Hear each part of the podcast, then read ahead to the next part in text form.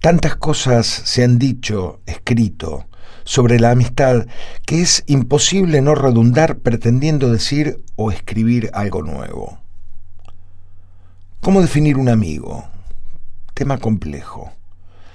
Así como hay infinidad de personalidades distintas, hay infinidad de amistades distintas. Y después viene eso de que un amigo es el que está, el que siempre está, el que nunca está pero está cuando lo necesitas, el que está cuando no lo necesitas, el que está más de lo que vos lo necesitas y llega un punto en que le decís, gracias amigo, está todo bien, te agradezco mucho, anda nomás, dame un poquito de aire. La amistad es de a dos. Una persona puede tener muchos amigos o pocos, pero la relación es individual y distinta con cada uno.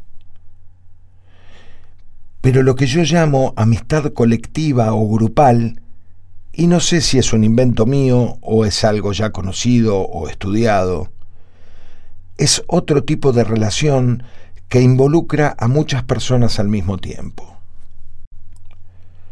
Cuando se arma un grupo de amigos, por el motivo que sea, porque comparten trabajo, o son ex compañeros del colegio, o van al mismo taller literario, o se reúnen los jueves a jugar al fútbol o a una clase de zumba, no importa el motivo que los unió. Cuando se forman estos grupos, y comienzan a reunirse con mayor o menor frecuencia, yo digo que se genera una amistad colectiva. Porque en estos grupos tenés de los más variados personajes y personalidades, y cada uno ocupa un lugar, su lugar. Cada uno es una de las tantas patas que sostienen en equilibrio la enorme tabla sobre la que se apoya esa amistad colectiva. Porque cuando estamos todos juntos, cada uno con sus ocurrencias, sus locuras, sus historias, sus canciones, sus bromas, se genera una energía que nos envuelve y nos hace desaparecer del resto del mundo. Disfrutar la reunión como si fuera la última, y soñar con la próxima. Y para terminar me salgo del tema y cuento una pequeña anécdota que muestra lo que es capaz de hacer un amigo por otro. Tendría unos 16 años cuando paramos con un amigo, ese tan apasionado de los deportes que alguna vez les mencioné, en la casa de unos tíos de él. Un matrimonio sin hijos que eran casi sus segundos padres y como a mí me consideraban un hermano más de él, también fui para ellos un hijo adoptivo más. Tenían una mueblería y terminamos durmiendo los dos en una cama doble en la parte de atrás del local comercial, compartiendo cama. Que en esa época y a esa edad, corriendo detrás de alguna aventura, dormíamos donde pintase. Y llegó la noche y nos fuimos a dormir.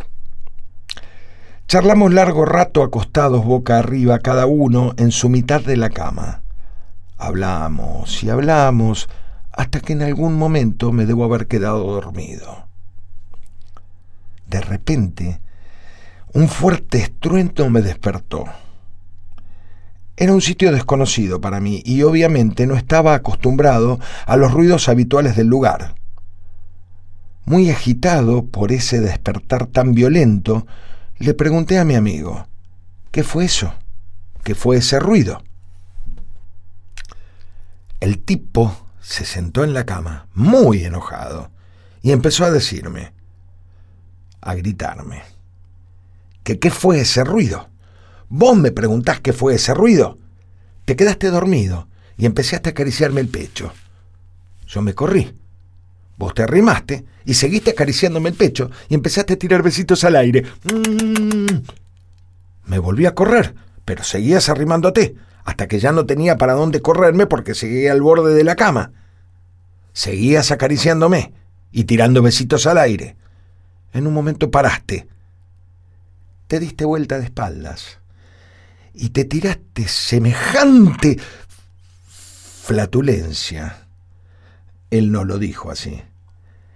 que casi me muero de un susto. Ese fue el ruido que vos me estás preguntando, la que te... ¿Por qué no me despertaste? Así me dejaba de joder. Entonces, su enojo se evaporó como por arte de magia y me dijo, ¿y qué sé yo? La verdad me dio lástima despertarte. Dormías tan profundo.